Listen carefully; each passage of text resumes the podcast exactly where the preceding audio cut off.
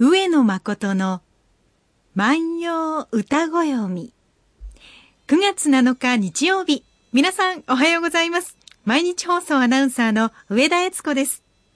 毎週日曜日のこの時間は皆さんと一緒に万葉の世界を楽しんでいきたいと思います。私たちに万葉時代のちょっぴりいい話を聞かせてくださいますのは、奈良大学教授の上野誠先生です。先生おはようございます。おはようございます。8月の末にちょっと涼しくなったかなと思ったら、また残暑厳しくなってきましたね。もうなんかいい加減にしろよみたいなね。ちょっとね、はい、しんどいなっていう声をよく聞きます。はい、あの、一旦ちょっと涼しい顔だけ見せておいて、えー、それでまた元に戻るっていうの。これがね、それだったらね、暑いままでずっと言ってくれたとかね。釣れない人ねって、ね、っていうのがあってね。あの、やっぱりね、期待するじゃないですか。ですか。えー、それともう一つは、えっと、暑い時には、あの、こんなことをしないけども、はい、秋になったらこれしよう、あれしようなんて思ったりすることもあるので、こっちにも予定があるんだよと言いたいところでしょうが、まあね。まあ、しかし、季節の方は季節の方で何言ってんですか、あなたたちは 自然の中で生きるしかないんですよ、ということだと思いますけどね。まあ、秋の予定をいろいろ立てられている方も多いと思うんですが、うん、夏の思い出もたくさんできたという方も多いかもしれません。はい、えっと、ちょっと嬉しいおはがきをいただいておりますので、ご紹介させていただきます。えー、柏原市にお住まいの、ごめんなさい、柏原市にお住まいの片山さんからいただきました。ありがとうございます。毎回早起きして拝聴しております。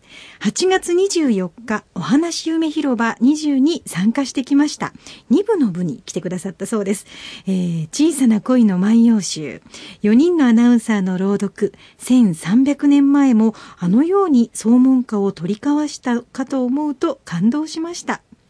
PS で最後の上田アナウンサー恋しくてこの朗読も大変良かったですとお褒めのおはがきをいただいちゃいまして、ね、ありがとうございました。あの、この番組でもご紹介させていただいたんですが、えー、夜の部の最初に先生がお書きになった小さな恋の万葉集を4人のアナウンサーで朗読させていただきました。ありがとうございます。はい。先生にもあの、監修いただいたので、本当にみんなあの、心を込めて練習の時よりも本番が始まるとずっと心がこもって、うん、あのずいぶん時間を取って読んでしまいあありがとうございます。はい、いやでも最後の、えー、えー、その上田アナのもう朗読がですね、はい、もうとにかくあの大阪中の評判になるぐらいに。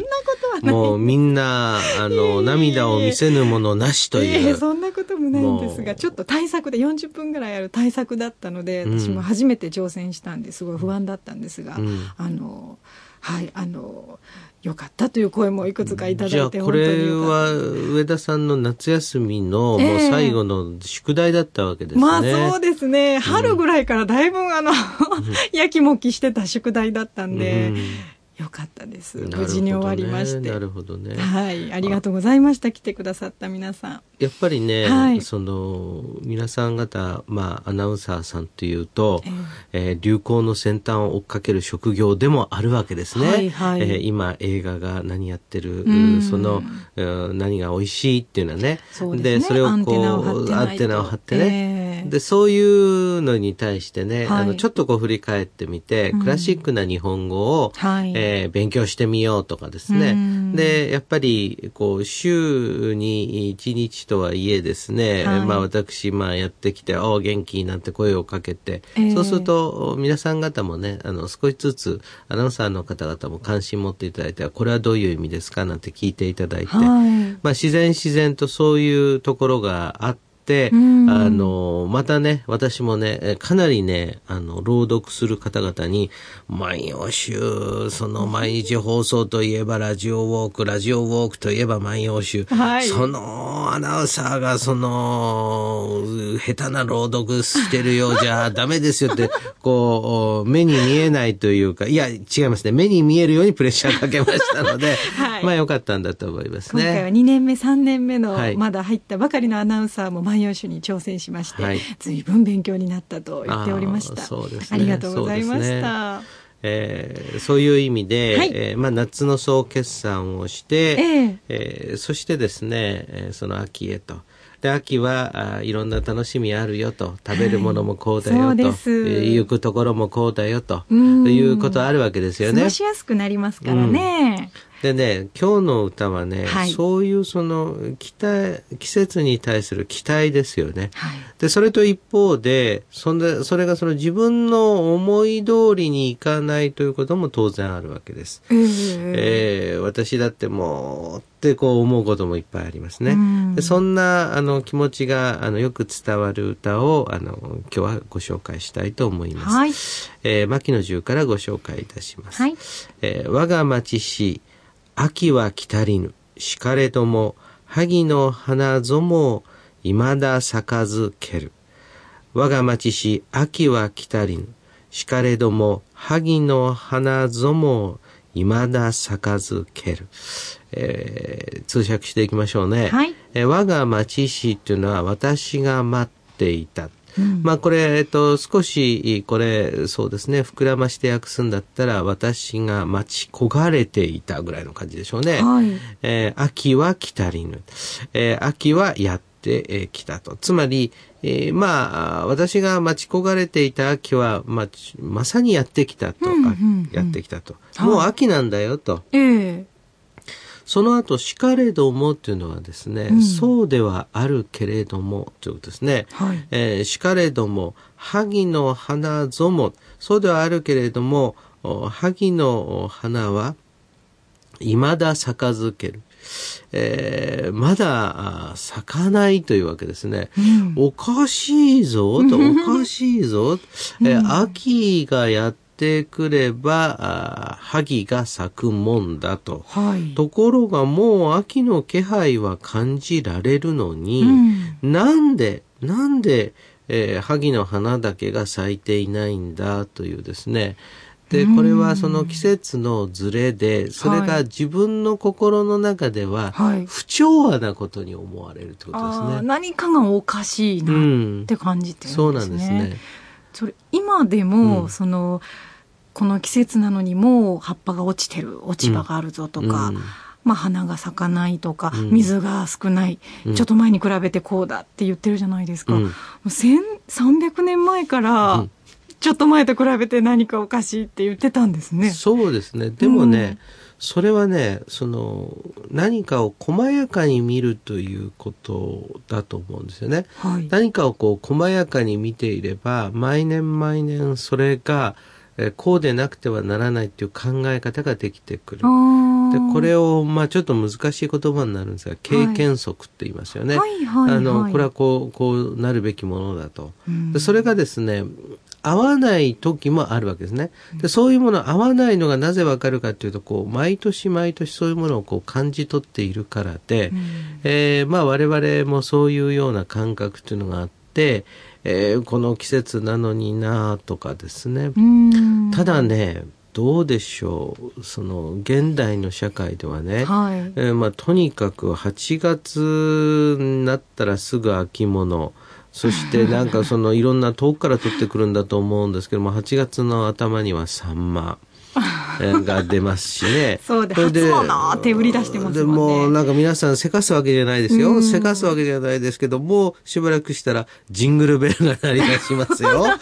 だいぶ気が早い話になりましたいや、あのね、うん、本当にそういう感覚もあるし、一方でね、はい、いつまで経ってても夏は終わらないな 暑いなというね、いうのもありますね。本当ですね。わかんないですよね。なんか残暑はどんどん厳しくなってる気がするんですけど、うん、秋物が出るのは早くなってますね。そうです、そうです、そうです。だからね、もう女の人っていうのはやっぱりおしゃれですよね。電車の中で汗かきながら 長袖着て。そうなんですよね。ブーツ履いてる人もいるし、はい、私も今日ちょっとあの、タイツを買ったんですね。はい、で、薄めのを買うつもりだったんですけど、一番前に店長おすすめって出てたのを思わず手に取ってしまって、じゃあそれがものすごく分厚いもので、ちょっと今日履いてるんですけど、暑くて仕方がないんですね。おすすめに乗ってしまいました。これ今 その天候が正確にね、はい、その当てることができたならば、えー、億万長者になれると言われてるんですよね。うん、ほんのちょっとのそのズレ毎年のズレを正確にもし掴むことができたら、はい、その巨万の富確かに分かりますよねそのアイスクリームの生産量、えー、靴下の厚いもの薄いもの、はい、そういうことが正確にもし割り出すことができたら。気温が1度違うと売れるものが変わってくるらしいですね、うん、アイスクリームかかき氷かっていうので違いがあるんでしょ？う、うん、でそういうことができない我々はどうするかというと、はいうん、我が町市秋は来たりぬしかれども萩の花ぞも未だ咲かずけ昔も同じやったんやって言うしかないというね。そうですね。はい、まあ、そうやって心を慰めるのもいいでしょうけどね。やっぱり今もわからんけど昔もわからんかったんやと。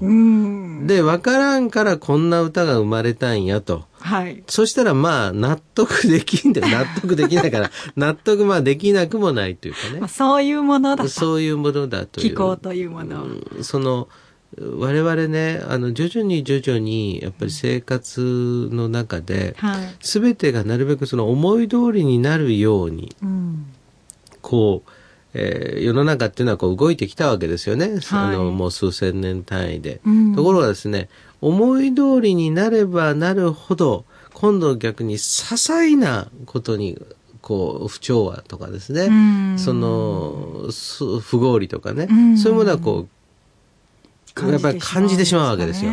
そんな時にね、まあ、でも、やっぱりそれは、今度ね、涼しくなったらね、はい、こうやっぱり日本人こう言いますよ。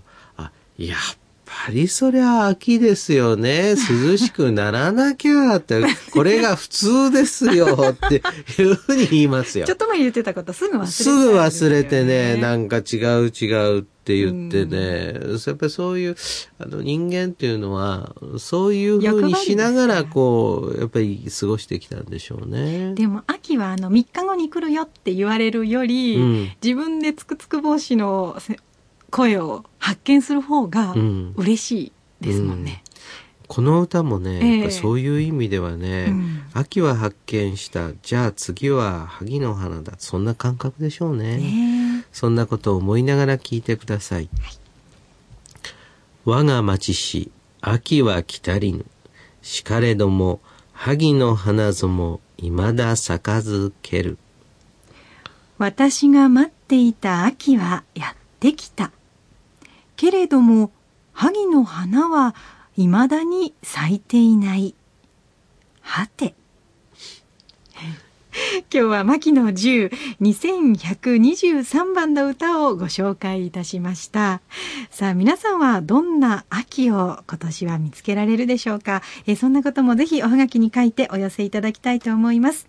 宛先です。郵便番号530の8304毎日放送ラジオ上野誠の万葉歌子読みの係まで。